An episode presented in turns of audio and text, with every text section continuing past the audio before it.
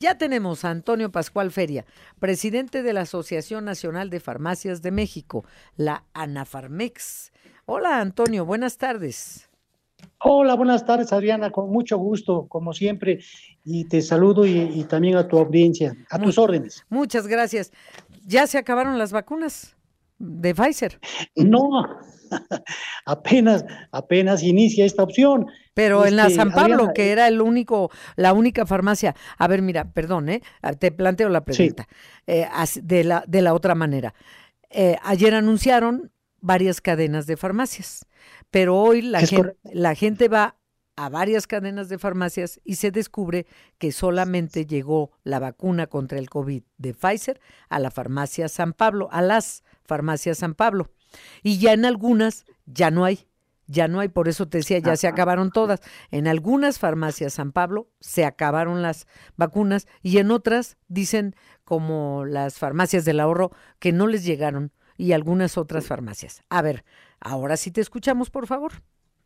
Bien, bueno, pues en principio eh, está en proceso ya el abastecimiento para pues estas primeras cadenas que se han anunciado, pero la buena noticia es que va a haber más este, eh, farmacias, inclusive hospitales, sanatorios y consultorios adyacentes a farmacias que se van a sumar, ¿no? En esta. ¿Cuándo? Este, en, este esfuerzo de, complemento. Primero, tienen que acreditar ante la COFEPRIS, pues la, la, este, la infraestructura y, la, y también acreditar la documentación correspondiente. ¿Infraestructura son refrigeradores?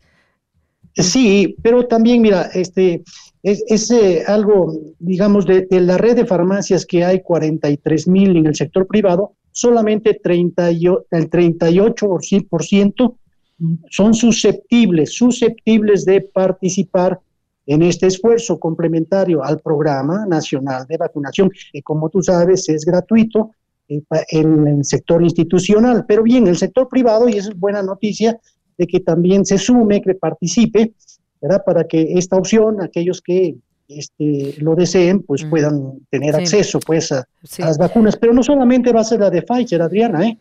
Viene Moderna y también AstraZeneca. Entonces, es, esto todo un proceso porque hay una logística muy especial para, para que esto se, se, se suministren ya las vacunas. Entonces, y va a estar en toda la República, ¿eh? en, todo, en todo el país. Ya no hay que ir a Estados Unidos para que se vayan a vacunar. La buena noticia también, Adriana, es de que van a costar menos aquí en México que en las farmacias de Estados Unidos. Bueno, en Estados Unidos la ponen gratis prácticamente en todos lados. Por experiencia, me ahora sí que me han contado gente querida muy cercana que andaba en un súper y le dijeron no se quiere poner la vacuna y la llevaron al área de la farmacia y no le cobró. ¿Cuánto es? Y le dijeron nada. En muchos lugares de Estados Unidos, en la mayoría, son gratuitas. Y ahora que pues van eso no lo sabía. No, pues sí, no lo sabía porque por, experiencia de, de, una ex compañera de aquí de Enfoque Noticias, me lo, me lo ah, platicó. Andaba en un súper, me llevaron al área de farmacia, me la pusieron, dije dónde pago, cuánto pago, dijeron no es nada. Y era la Pfizer.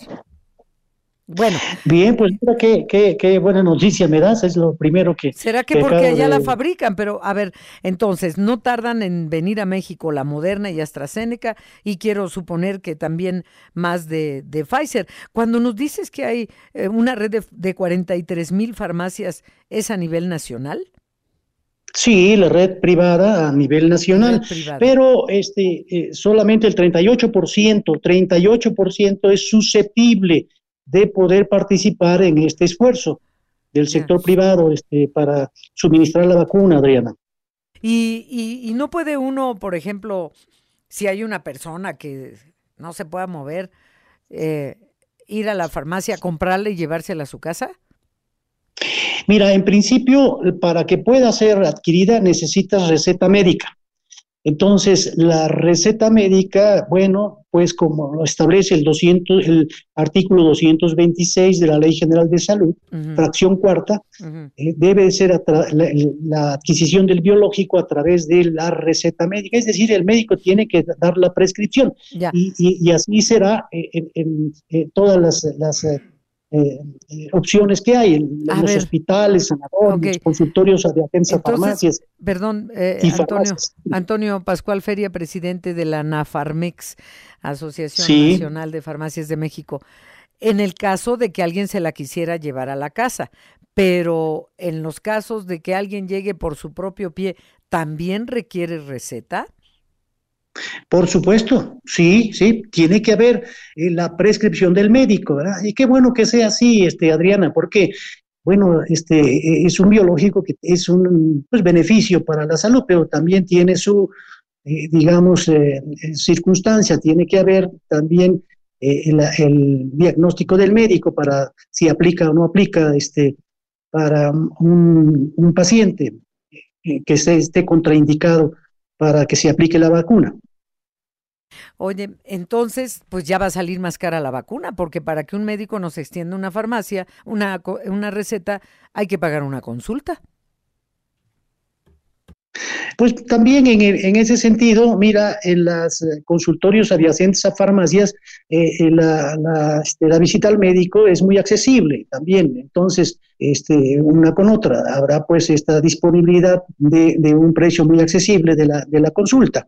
Pero en fin, mira, es una buena noticia el hecho de que también no se vaya a especular con el precio de los, del biológico, ¿no? Repito, eh, lo que yo te comentaba en términos, en promedio, en términos generales, la, vacuna en Estados Unidos este, cuesta más que aquí en México, eh, a excepción de lo que tú mencionabas, ¿no? De esta eh, este, situación de una farmacia, ¿no? Donde se las otorgaron en forma gratuita. Pero en fin, la regla, digo, esa sería la excepción, la regla es de que sí, el precio que se comercializa en Estados Unidos es mayor que lo que tenemos aquí en México. Qué bueno que sea así, ¿eh? es una buena intención del sector privado de también colaborar y sumar esfuerzos, Adriana. Bueno, mira, me acaba de llegar otro testimonio de alguien muy cercano aquí también, un compañero de la empresa que dice, acabo de llegar de Nueva York y, me eh, fui a una farmacia y ahí me la pusieron y no me cobraron ni me pidieron receta. Bueno, allá es otra cosa en Estados Unidos, pero para que se den cuenta que tal vez deba haber mayor flexibilidad. Tal vez sí con receta, pero no, o no sé, no sé, pero es lo que está pasando en Estados Unidos. Allá no las cobran y sin receta la ponen. Nada más para que te enteres. Pues, pues, pues, bien, bien, Adriana, mira, aquí en México el programa nacional de vacunación es universal y es gratuito, es para pues toda la población que así lo desee. Entonces tenemos aquí el acceso gratuito, ¿verdad? Ahora, esta opción se suma como un complemento, pues, a este propósito, ¿verdad? De que toda la población se, se vacune, ¿no? Lo que yo te puedo comentar es que muchos pacientes usuarios han ido a Estados Unidos y se han aplicado la vacuna y les ha costado, ¿verdad? Pero les ha costado este, en términos generales más de lo que está costando, que va a costar aquí en México, es lo que yo te puedo comentar, este Adriana. Eh, ¿Y quién puso el precio de cuánto costaría? Eh, ¿El gobierno federal? Igual la, el requisito de llevar receta, ¿la ANAFARMEX o la Secretaría de Salud? No, mira, es la COFEPRIS, eso está, sí, la eh, se establece de Salud. en el artículo 226 mm. de la Ley General de Salud. Entonces, la, la COFEPRIS es la entidad regulatoria que se encarga, pues, de que esto se cumpla. De ahí que eh, no es ningún invento, es parte de nuestro marco regulatorio que está vigente. De ahí que, mm. bueno, pues, eh, va a ser en, una, una forma también ordenada, porque pudiese haber sorpresas y, eh, mal eh, una, una acción para sorprender la, buena fe de los pacientes, ¿no? Sí, claro. Eh, en promocionar, promocionar este, las vacunas. Por eso la sugerencia y la recomendación al paciente es de que pues tiene que observarse y no este, pues dejarse llevar por algún proveedor de dudosa procedencia, como luego aparecen en Internet, ¿no? Sin descalificar a nadie, ¿verdad? Pero hay que tener cuidado en ello, Adriana. Sí, sin duda. Pues muchas gracias, Antonio Pascual Feria. ¿Ya hay fecha para cuándo llegan la Moderna y AstraZeneca? Pues están en proceso, ya Moderna ya tiene autorización, entonces mm. la logística, recuerda que es una cadena de suministro, el fabricante, los proveedores, finalmente llega a la farmacia y a los hospitales también. Bien, entonces pronto nos darás el anuncio de que ya llegaron estas y que llegaron más Pfizer, porque sí se habían acabado ya en algunas farmacias. Entonces, por eso te Por supuesto, Adriana, con mucho gusto lo haremos. Bueno, Antonio Pascual Feria, muchas gracias y buenas tardes.